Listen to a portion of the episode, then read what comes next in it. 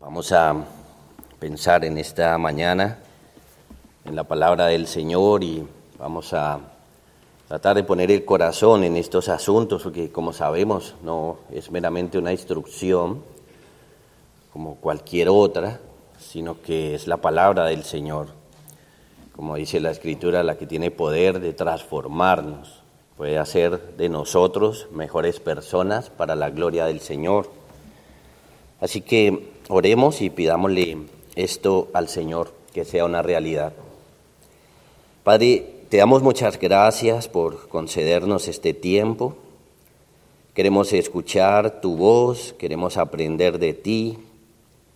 Queremos rogarte, Señor, que trates con nuestra mente y con nuestro corazón, con el pecado que hay en nosotros, Señor, que nos santifiques, que nos transformes y que podamos darte la gloria cada día, Señor, también al interior de nuestras familias, organizándolas y formándolas conforme a tu voluntad, que podamos vivir, Señor, como te agrada y por ahí entonces disfrutar de lo que tú estás haciendo en nuestros corazones.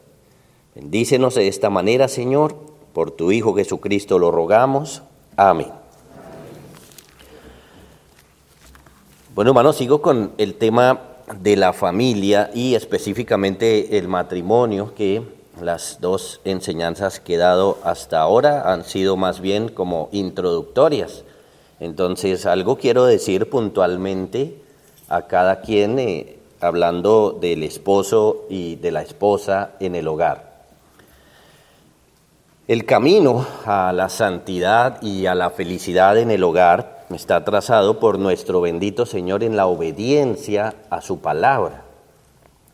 Uno de los enormes errores que hemos cometido es pensar que el matrimonio es un asunto meramente entre mi esposa y yo y no incluimos ahí al Señor, aunque mucho se repite que los hogares debe estar en el centro Cristo, esto muchas veces es solamente una expresión que repetimos pero muchas veces no es una realidad porque cuando nos enfrentamos con las diferentes circunstancias entre la pareja, entonces casi siempre está Cristo de lado y lo que tengo enfrente es a mi pareja, sea lo que sea que esté ocurriendo, si son dificultades, problemas, entonces los miro, los trato, los asumo eh, conforme a lo que la persona que está frente a mí hace.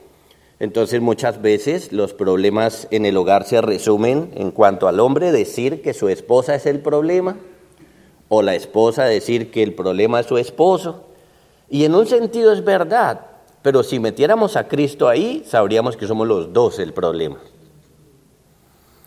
Es necesario entonces que veamos el matrimonio desde la perspectiva de Dios y no la nuestra. Hay que quitar nuestras ideas y poner las del Señor allí, sus definiciones, qué fue lo que Él hizo, cuáles son sus propósitos para la pareja, entendiendo que Él es su inventor y no nosotros. Frente a esta realidad necesitamos entonces volver a la institución divina, analizar nuestros hogares, analizar la relación de pareja y traerla a lo que Dios formó a lo que Él creó, cómo funciona según Dios, cómo debería funcionar sus propósitos y vivir en familia según el Señor lo ha mandado. Así que en este momento vamos a ver un poco más de cerca lo que el Señor quiere de los hombres, de los varones. Ocuparnos un momento en ellos y luego, bueno, más tarde en este día eh, pensar en las semanas. Pero vamos a verlo de esta manera. Miren, cuando Dios se propuso crear al hombre, al varón, quiso hacer algo, algo maravilloso realmente. Porque Dios dijo, hagamos al hombre a nuestra imagen. Entonces el hombre es un ser grandioso en cuanto se parece a Dios o en cuanto se parezca a Dios. Pero noten que por el pecado ahora vemos al hombre más bien lleno de miseria y una cantidad de cosas terribles que no lo hacen ver tan bien. Cuando pensemos en el hombre, entonces, en el varón, debemos pensar en que éste tiene una posición exaltada sobre toda la creación. Y ahí es donde debemos luchar con conceptos erróneos acerca del hombre, de la humanidad, y más hoy en día cuando el feminismo quiere hacer ver al varón como un ser horrible. Y bueno, muchos lo son realmente en, su práctica, ¿no? en sus acciones. Pero esencialmente, y lo que el Señor quiere es que sea algo maravilloso.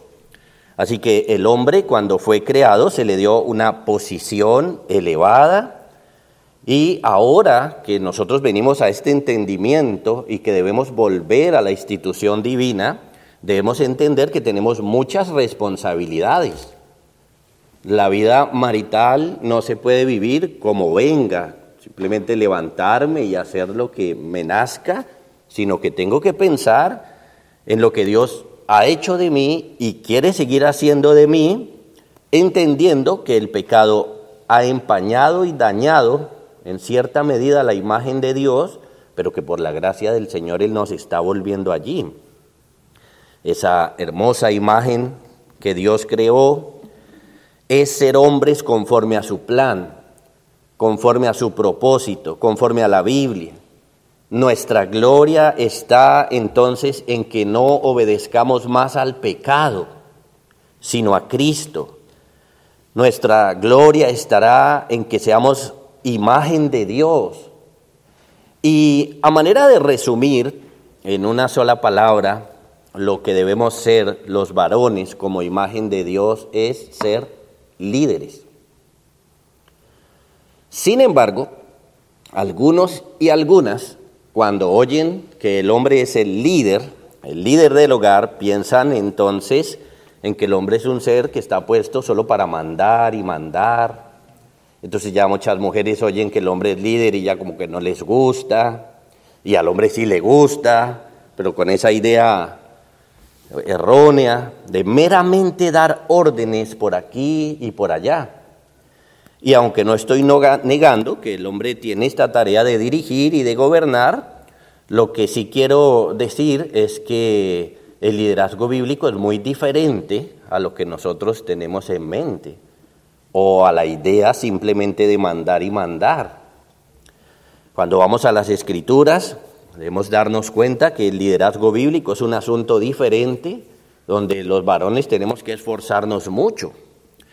Entonces, cuando algunos oyen la palabra líder, se imaginan un hombre acostado en un sofá y su esposa con un abanico y dándole uvas y cosas así, y hágame esto y hágame aquello. Y realmente eso está muy lejos de la realidad. Esa es una imagen eh, mundana de lo que es ser líderes, que puede traer cierta felicidad al que lo escucha, pero una amargura enorme a las mujeres que también lo escuchan. Así que veamos qué es este liderazgo según las escrituras. Miren, es verdad, el hombre debe ser líder de su hogar, pero ¿qué es ser líder? En primer lugar, ser líder es ser siervo. Ese es el concepto bíblico.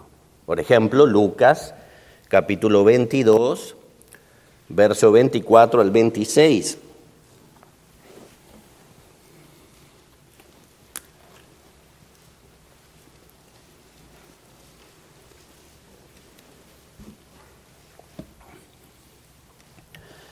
Allí se nos cuenta de un asunto relacionado con los discípulos. Dice, hubo también entre ellos una disputa sobre quién de ellos sería el mayor, pero él les dijo, los reyes de las naciones se enseñorean de ellas y los que sobre ellas tienen autoridad son llamados bienhechores.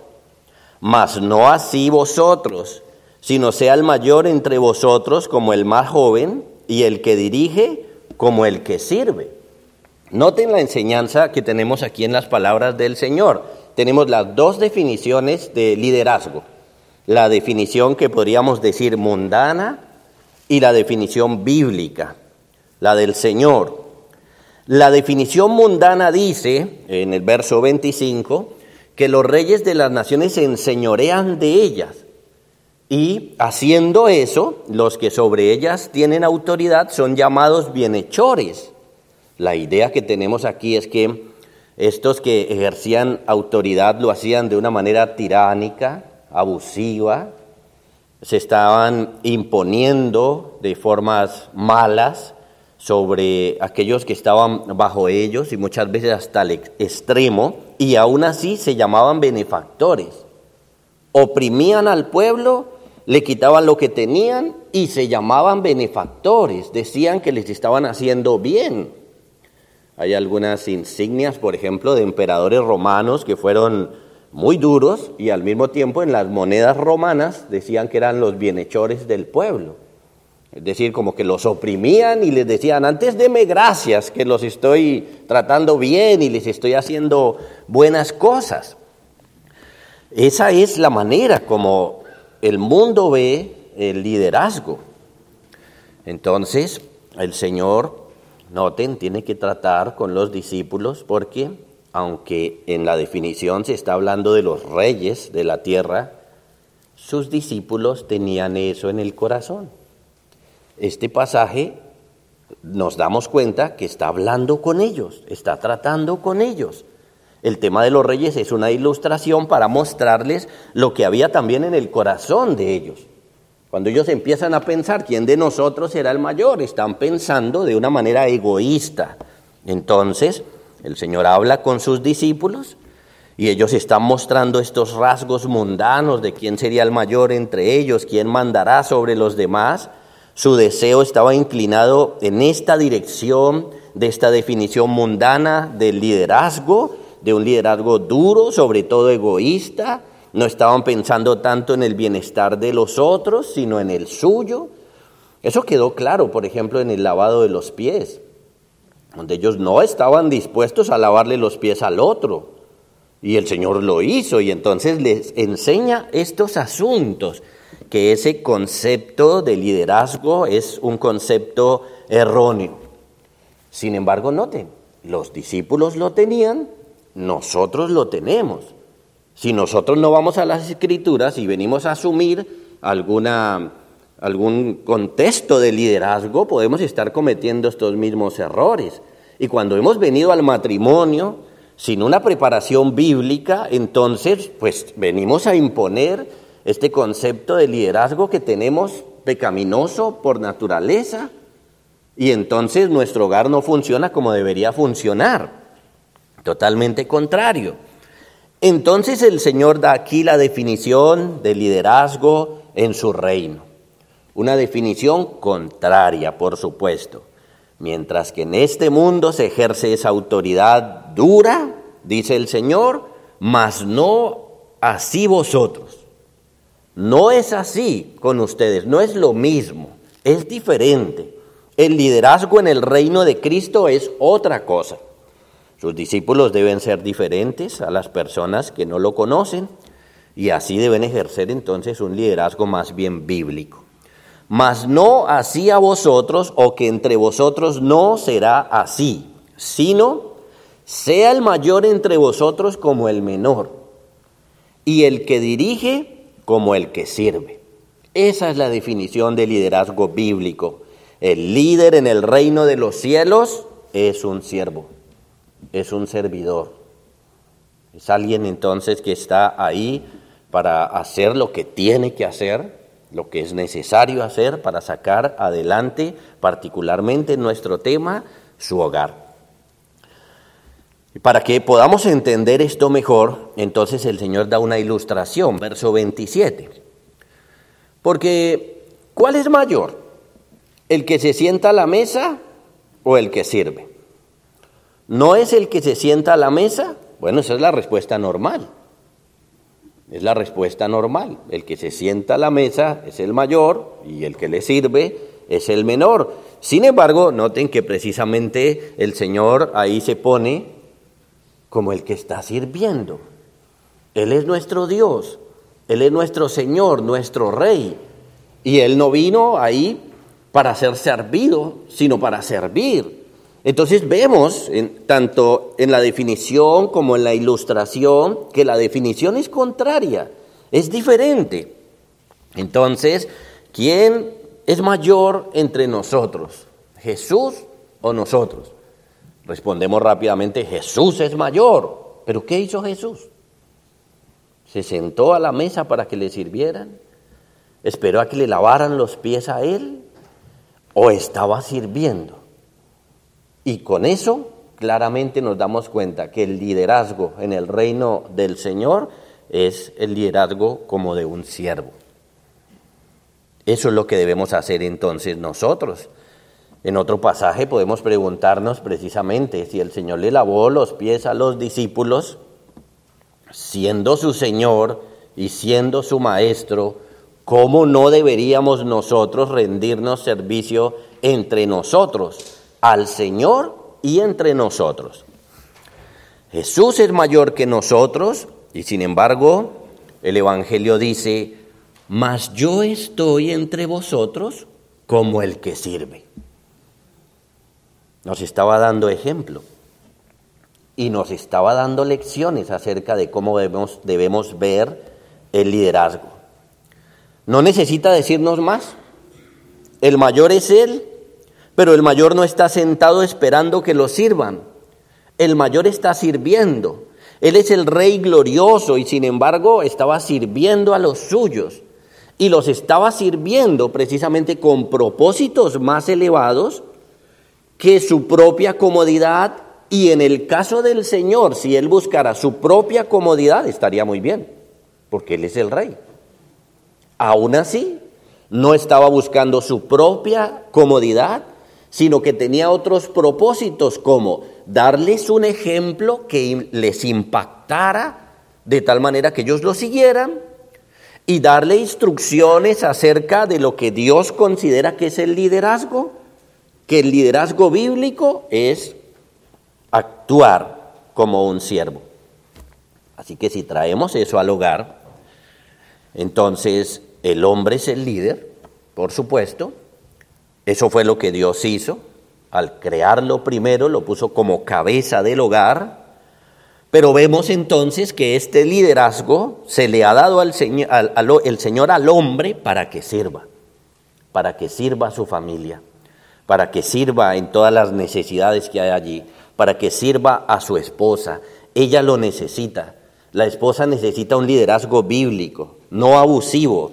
Ella necesita un liderazgo, como lo dice el Señor, un servidor que la complemente, que la lleve a crecer, que la lleve a ser más santa, que la fortalezca en la realización de sus tareas, que la apoye en la construcción de su carácter bíblico también no necesita alguien que simplemente esté acusándola todo el tiempo, como si ve, usted no se sujeta, usted no respeta. No, no necesita eso, necesita alguien que ore por ella, alguien que diga, ya sé qué vamos a hacer, y le enseñe la escritura, y la apoye, y entonces le diga, vamos, vas bien, sigue por ahí. Eso es lo que se necesita. Servicio. El liderazgo es servicio. Tiene que servir al interior de su hogar. El esposo es un siervo, el esposo está por la voluntad de Dios lleno de tareas, de cosas que hacer, lleno de responsabilidades que tiendan al bien de su esposa.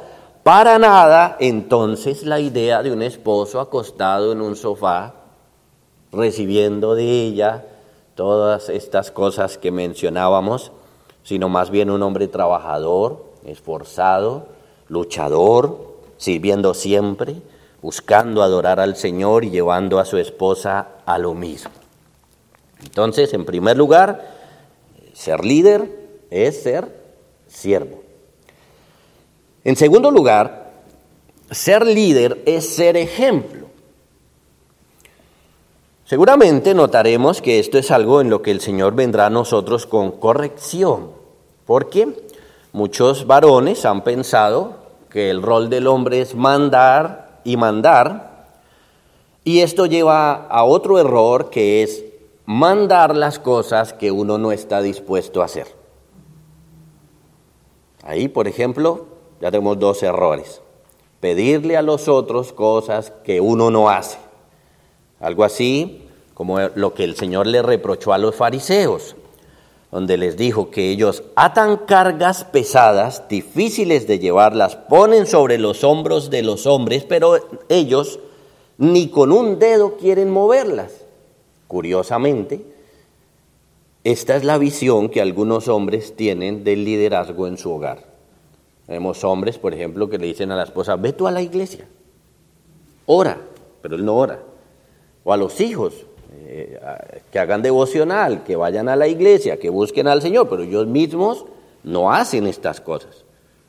Y entonces se piensa que se está ejerciendo un buen liderazgo porque les está mandando las cosas que son correctas, que son buenas, pero líder en el reino de Dios, en la mentalidad divina, es alguien que da ejemplo. Así que estos hombres, estos fariseos, tenían una forma de enseñar donde ponían una cantidad de mandatos sobre el pueblo del Señor, pero el Señor mismo atestigua contra ellos diciendo que ellos no querían ni siquiera mover un solo dedo, eran expertos en mandar, pero no eran expertos en vivir. Lamentablemente esa es la actitud de muchos esposos, pero hay que cambiar esa concepción equivocada del liderazgo, hay que cambiarla realmente. El error está en que muchos piensan que el líder está por encima de los mandatos. Ahí es donde está el error y por eso no se cree que yo deba dar ejemplo. Se cree que yo puedo mandar una serie de cosas y que eso está bien aunque yo no las haga lo que significa que yo estoy por fuera de esos mandatos o por encima. Todos los que estén ahí debajo deben obedecer. Pero como yo soy el que mando, estoy por encima de tal manera que no lo debo cumplir. Ahora, puede que esto se dé en algunos otros asuntos en la vida. Por ejemplo, permítame ilustrarles. Podemos pensar, por ejemplo, en el gerente de una empresa que o en el que los empleados deben llegar a cierta hora y él puede llegar a otra hora, ¿cierto? Puede que esto se dé en diferentes empresas o algo así.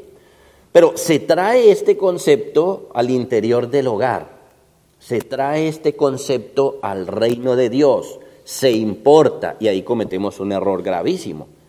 Porque en el reino del Señor no es así, no estamos por encima de los mandamientos. Es más, si analizamos a nuestro Señor, Él nos manda lo que nos manda porque así es Él. Entonces podemos decir de alguna manera que Dios no está por fuera de ellos, por encima de ellos, como si Dios nos estuviera mandando cosas que Él no hace. No, Él nos manda lo que nos manda porque Él es así. Él nos pide santidad porque Él es santo. Entonces, ahí mismo vamos aprendiendo que el liderazgo en el reino del Señor no hace, no permite que el hombre se considere por fuera de los mismos mandatos. Hay esposos entonces que no respetan y piden respeto, que no aman y piden amor, que no luchan y piden esfuerzo.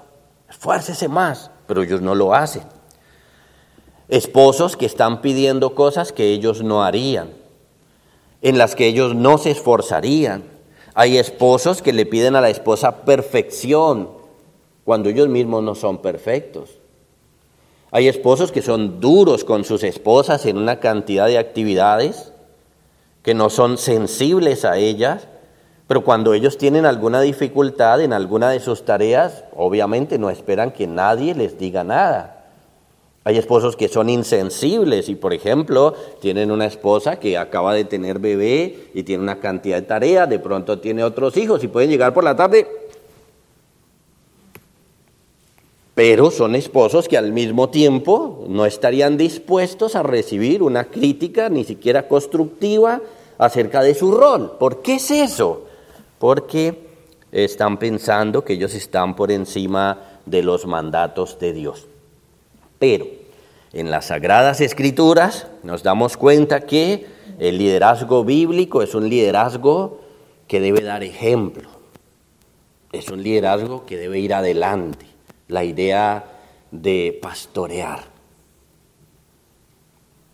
no de empujar, sino de ir adelante, mostrando el camino a seguir. Podemos analizar varios pasajes, por ejemplo, de manera general, Marcos 1.22 nos habla del Señor Jesús y nos empieza a llevar a la idea de la autoridad del Señor. Marcos 1.22 leemos, y se admiraban de su doctrina, porque les enseñaba como quien tiene autoridad y no como los escribas. Hay una diferencia, nos está diciendo, aquí hay una diferencia en la manera como el Señor enseña y como enseñan los escribas. Ya vimos, por ejemplo, que los fariseos enseñaban poniendo cargas sobre las personas que ellos no estaban dispuestos a llevar. Entonces, la diferencia en el Señor estaba en que ellos, el Señor les enseñaba y la gente se admiraba. ¿Y por qué se admiraban? Porque tenía como quien tiene autoridad y la diferencia estaba en que el Señor vivía lo que enseñaba. El poder del Señor en su enseñanza, aparte de ser Dios mismo, está en que su enseñanza va acompañada de su mismo ejemplo. Tiene el poder de su ejemplo, mientras que los fariseos enseñaban cosas que ellos no iban a hacer y que no querían hacer. Si vamos a pensar, por ejemplo, en el liderazgo en la iglesia, Primera Timoteo 4:12 nos lleva a ver la importancia del ejemplo.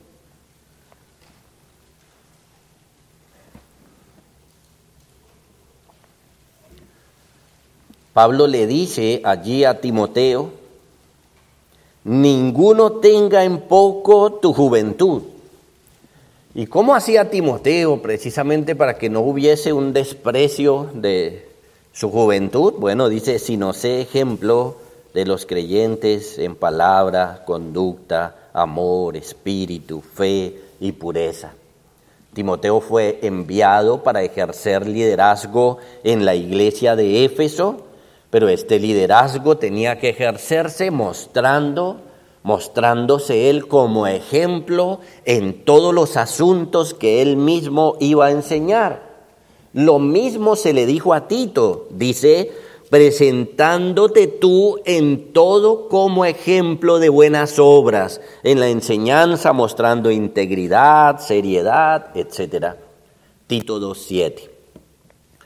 Ahora, si vamos a pensar, estos son pasajes generales que nos muestran cómo el liderazgo en el reino del Señor es un liderazgo de ejemplo, pero si vamos a pensar en pasajes particulares, es decir, un pasaje que nos habla del esposo, por ejemplo, el Salmo 128 nos muestra cómo el ejemplo es supremamente importante en el liderazgo del hogar también.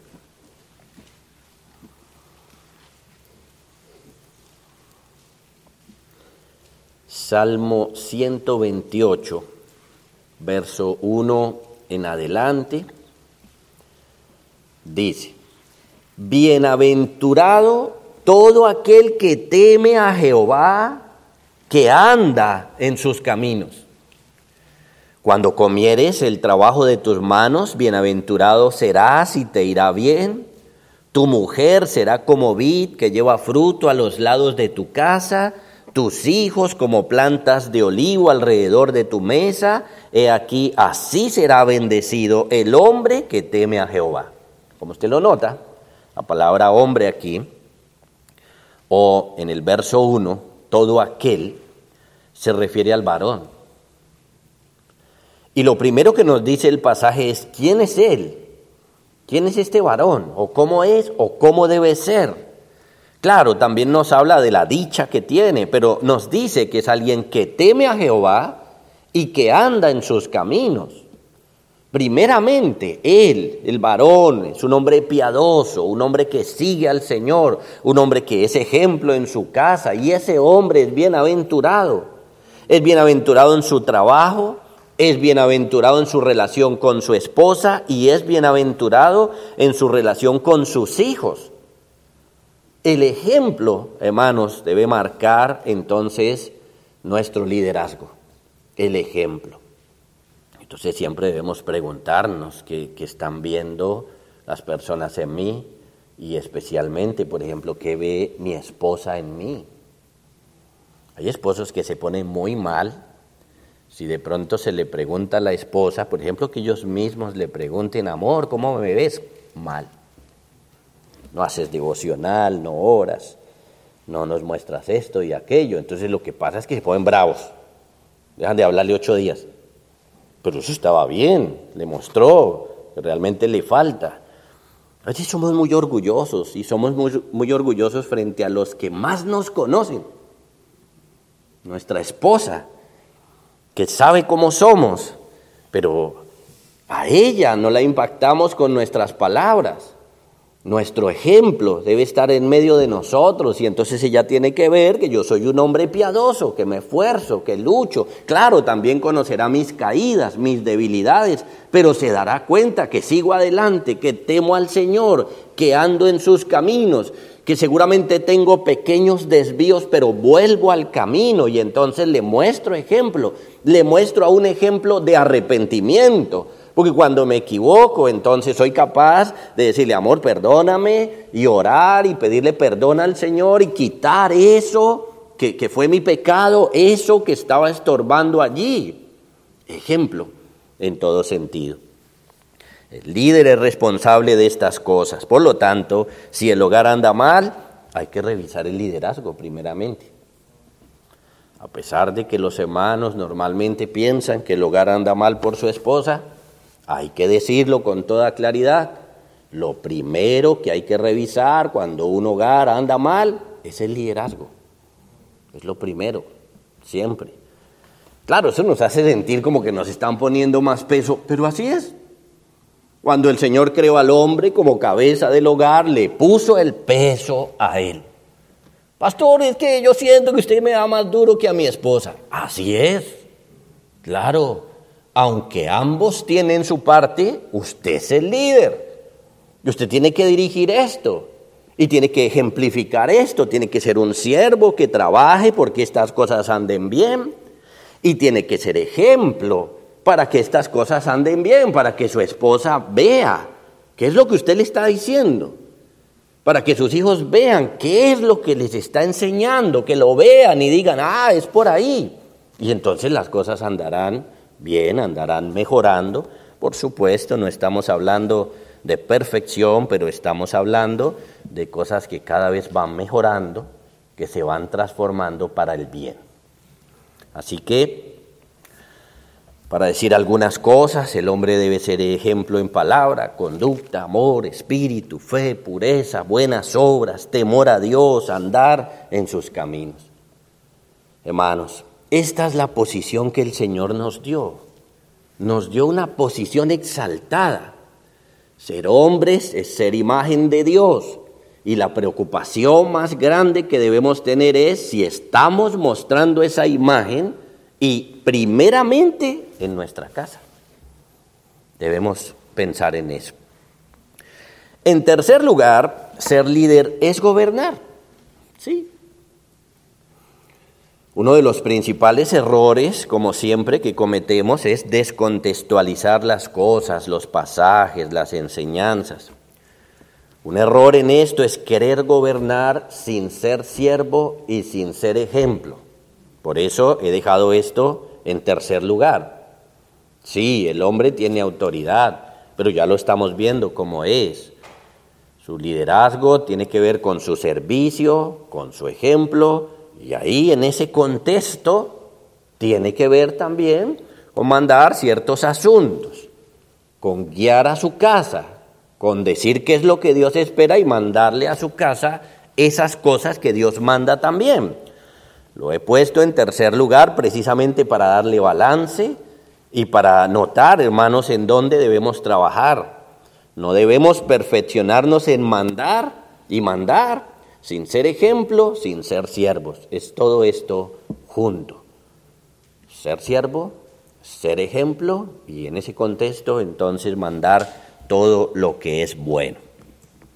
Recuerden, un gobierno como los reyes gentiles, es un gobierno arbitrario, abusivo, Pero un gobierno bíblico es un gobierno santo, un gobierno sano, que se da de parte de un hombre que sirve, de parte de una persona que es ejemplo a su familia, que sabe cómo es la lucha, que manda a Dios, que sabe lo difícil que es obedecer esto y aquello, pero que lo ha hecho, que se ha esforzado por ir en ese camino y entonces va a ser un hombre que va a mandar también a su familia con cierto tacto, con cierta paciencia, que sabe las dificultades que hay en el corazón de su esposa, de sus hijos, entonces va a tener compasión y va a orar mucho porque su esposa entonces pueda recibir esta guía como debería recibirla y que él la pueda dar sabiamente y que le llegue al corazón y entonces ella ande como debe andar.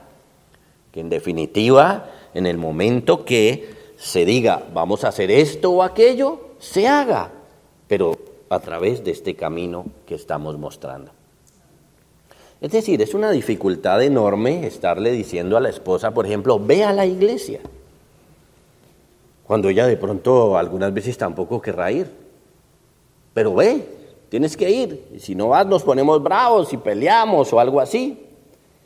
Es muy diferente a que uno vaya todos los días con amor, con gusto, y ella esté viendo eso y aun cuando ella algún día tenga como la dificultad y uno le diga, vamos, va a ir, va a ir, porque va a ser convencida por la voz de un hombre piadoso, que la ama, que le muestra ejemplo, que ya sabe que lo que le está diciendo es para su bien y entonces, aunque tiene una lucha espiritual, va a ser movida por ese mandato tierno y sabio de un hombre que está dirigiendo correctamente su hogar. Esto falta mucho en los hogares. Esto falta. Que el Señor nos ayude a poner esto allí. Sea lo que sea, Dios le dio autoridad al esposo. Eso es una realidad. Pero esta autoridad o este gobierno va a venir a ser eficaz, bueno y edificante si se ejerce en este contexto bíblico que lo estamos viendo. Lo demás es mandar y mandar y no sabemos si eso ya realmente llegue al corazón de nuestra familia. Y lo que queremos es llegar allá, al corazón, no meramente una conducta donde todos corran a mi voz. Nosotros conocemos hogares donde, donde la esposa y los hijos corren a la voz del marido, pero de mala gana, cargados, con peso, más bien como con miedo. Y eso no es, eso no es lo que queremos, eso no es lo que se espera. Desde el libro de Génesis podemos ver con claridad que Dios puso al hombre en esta posición de liderazgo, lo puso como cabeza del hogar para gobernar. Algunas expresiones en varios pasajes así lo enseñan. Sabemos, por ejemplo, que el simple hecho de que el Señor creó al hombre primero es razón suficiente para entender que le dio dicho liderazgo porque luego Pablo en el Nuevo Testamento dice cosas como, por ejemplo, no le permito a la mujer enseñar ni ejercer dominio sobre el hombre, y cuando nos da la primera razón es porque él fue creado primero. El hecho de que fue creado primero significa que Dios le dio autoridad. Así que desde la primera página del Génesis nos damos cuenta de esta realidad. Y si seguimos avanzando, eso sigue así. Por ejemplo, en Génesis 3:16, después de que el pecado entró, el hecho de que el hombre sea líder siguió firme. Siguió en firme. Génesis 3:16.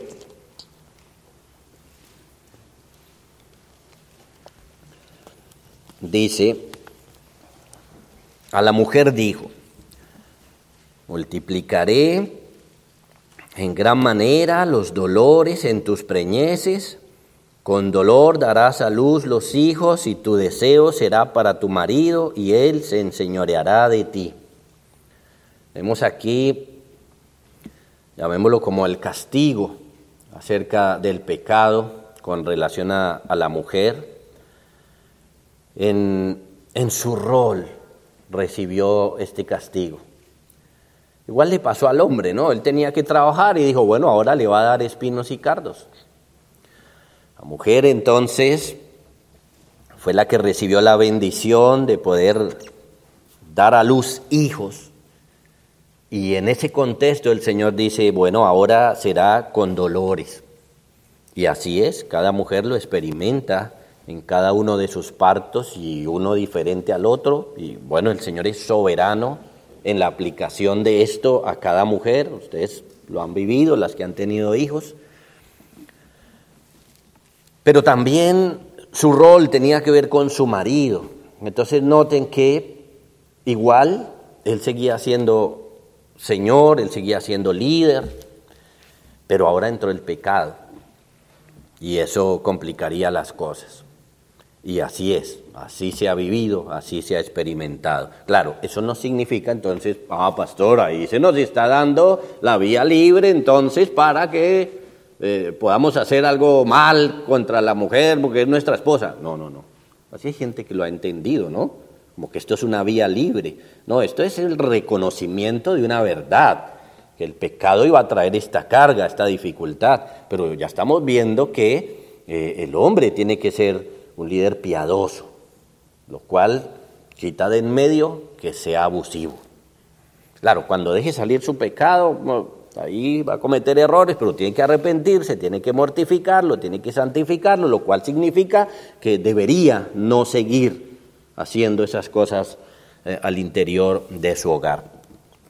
La mujer entonces seguiría haciendo las cosas para las que fue creada, sin embargo, ahora va a tener el peso de la realidad del pecado.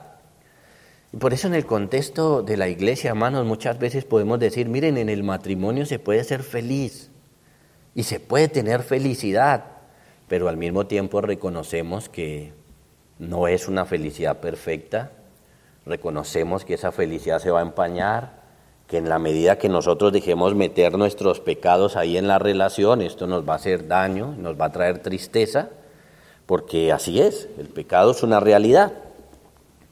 Así que se ratifica que el hombre es líder.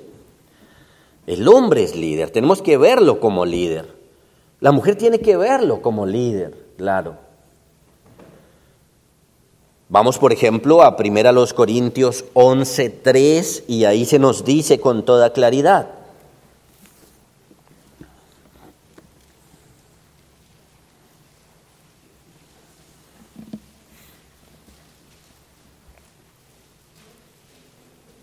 Primera a los Corintios 11.3.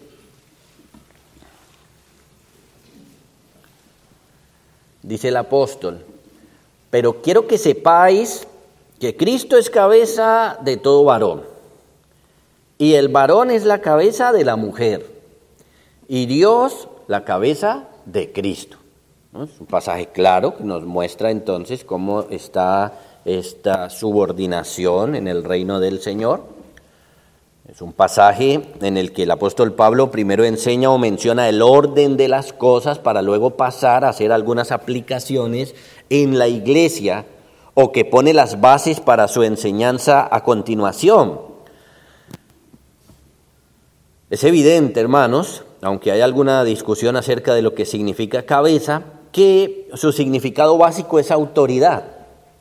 Y aquí se nos está mostrando entonces precisamente esa subordinación. Quiero que sepáis que Cristo es la cabeza de todo varón. Vamos a entender, nuestro Señor es nuestro líder.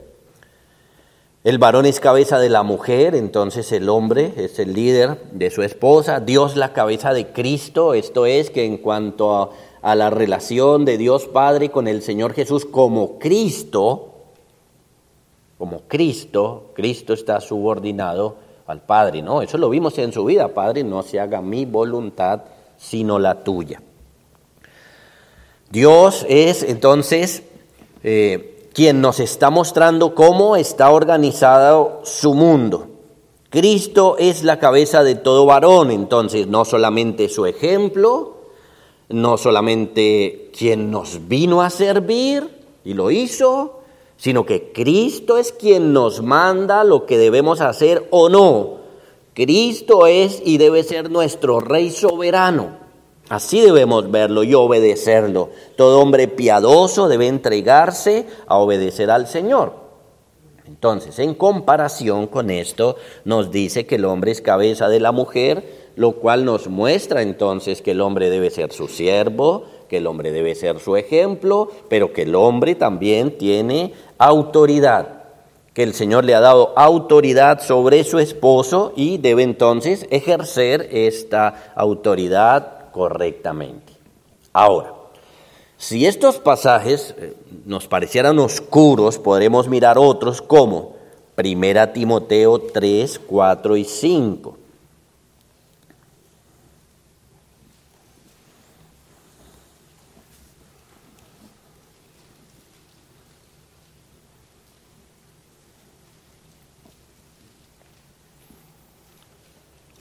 Primera Timoteo 3, 4 dice, que gobierne bien su casa, que tenga a sus hijos en sujeción con toda honestidad, pues el que no sabe gobernar su propia casa, ¿cómo cuidará de la iglesia de Dios? Estos son los requisitos para un pastor o candidato a pastor, requisitos que deben cumplir, cumplir para que se ejerza el santo ministerio. Sin embargo, noten, un pastor, por un lado, es un hombre igual a cualquiera, ser humano igual a cualquiera. La diferencia que hay o debe haber es que es una persona que va espiritualmente adelante de los hermanos, mostrando ejemplo a los hermanos.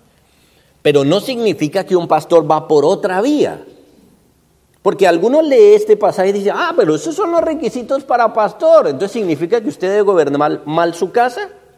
No, vamos por la misma vía. No es que el pastor tiene que gobernar bien su casa, mientras que los miembros de la iglesia pueden gobernarla mal. No, eso no es lo que significa. Es que el pastor va adelante de ellos. Que es ejemplo, que es guía en ese sentido. Hay unos hermanos más rezagados, pero van por esa misma vía o tienen que ir por esa misma vía.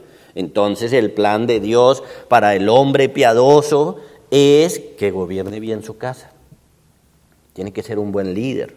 Nos habla de gobierno, nos habla de cierta autoridad que él tiene, como lo haría un pastor en la iglesia, pero entonces él tiene que gobernar también su casa bien.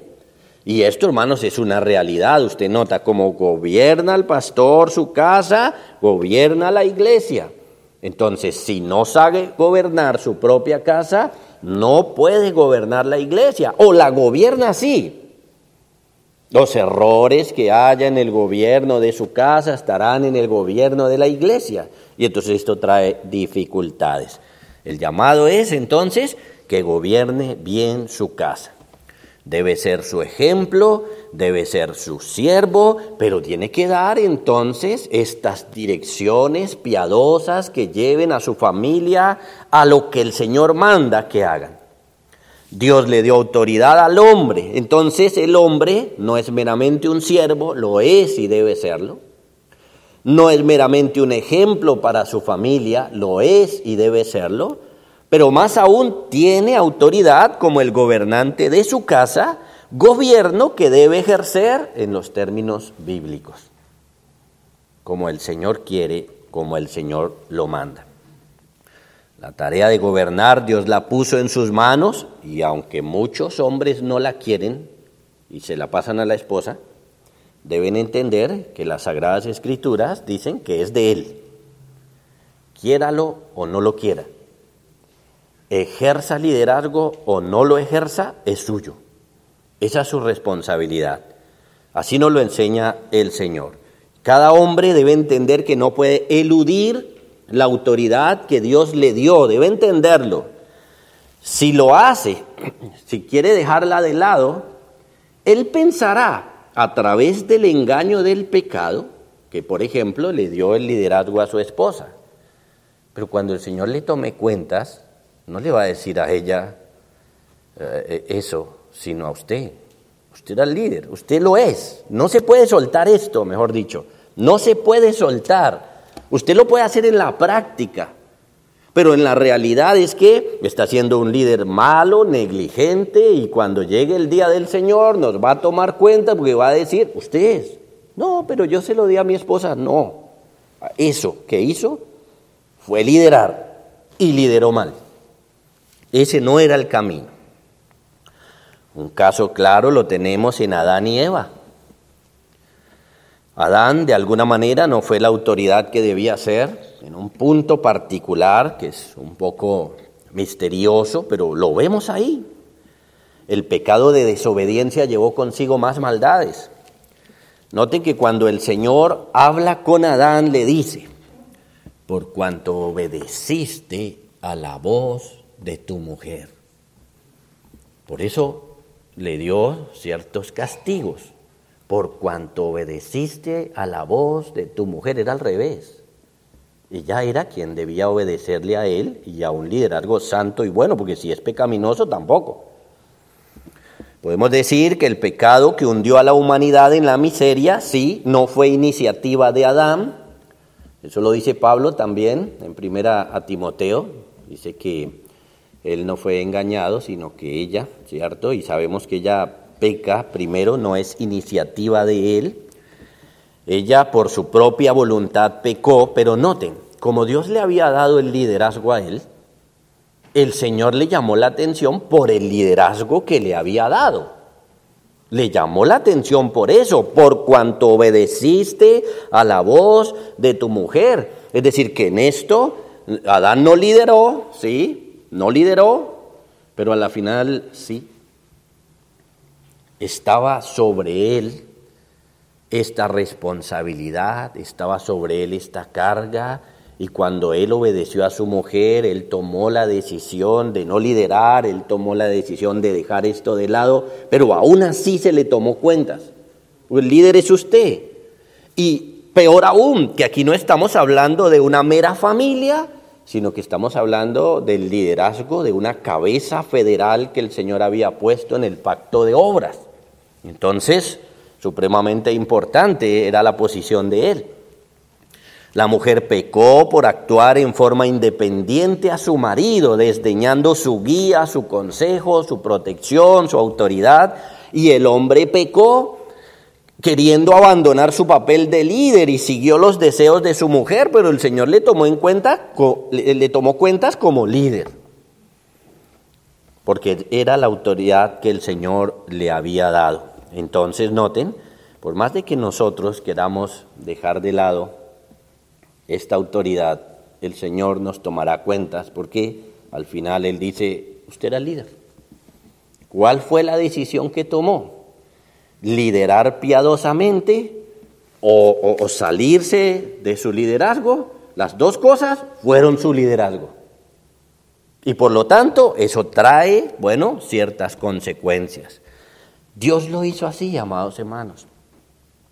Tenemos que poner esto en el corazón. Es importante que veamos esto con seriedad.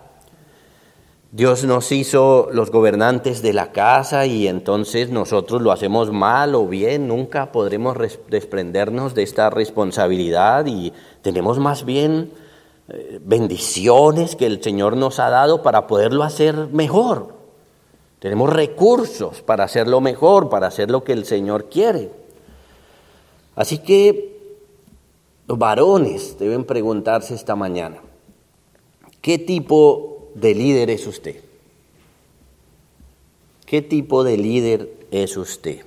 Con todo lo que hemos dicho, puede ser un líder abusivo, como los reyes de este mundo, puede ser alguien que deseche el liderazgo y por lo tanto está liderando mal, o puede ser alguien que tome esto con seriedad, y asuma lo que el Señor está poniendo en sus manos para ser un líder piadoso. Debe ser un siervo, debe ser alguien que dé ejemplo y debe ser alguien que gobierne bien su casa. Eso es lo que el Señor nos manda. Si no lo es, si usted puede en este momento reconocer, uy, pastor, yo estoy fallando aquí en el ejemplo, estoy fallando en ser siervo, estoy como muy cómodo o, o no estoy gobernando, miren cuánta misericordia tiene Cristo con nosotros esta mañana y con nuestras familias que ha venido a nuestra cita dominical para corregirnos. Bendito Cristo. Vayamos entonces al arrepentimiento, poniendo esto en el corazón, mirando en, qué estamos fallando, en qué nos falta, pidámosle perdón y vamos adelante en obediencia, pidámosle perdón a nuestra esposa, porque entonces ella lo ha sufrido. Y este, hemos dicho, es el camino a la santidad y a la felicidad en el hogar. Entonces ella lo ha sufrido. Pidámosle perdón a ella también y comprometámonos, hermanos, con seguir el camino que el Señor nos está trazando. Y miren a los que no son creyentes, es el pecado el que hace que los hogares se destruyan. Por eso a nuestro alrededor vemos tanto problema y cosas horribles en algunos casos. Es el pecado de la misma pareja, del uno, del otro, de ambos. Pero Cristo vino a salvar del pecado, a perdonar el pecado y a limpiarnos del pecado. Por lo tanto, cuando oímos la oferta del Evangelio, pensamos en un perdón eterno, en un perdón en el juicio, sí, pero también pensamos en una transformación hoy, que podemos tener mejores hogares por la obra de Cristo en nuestros corazones.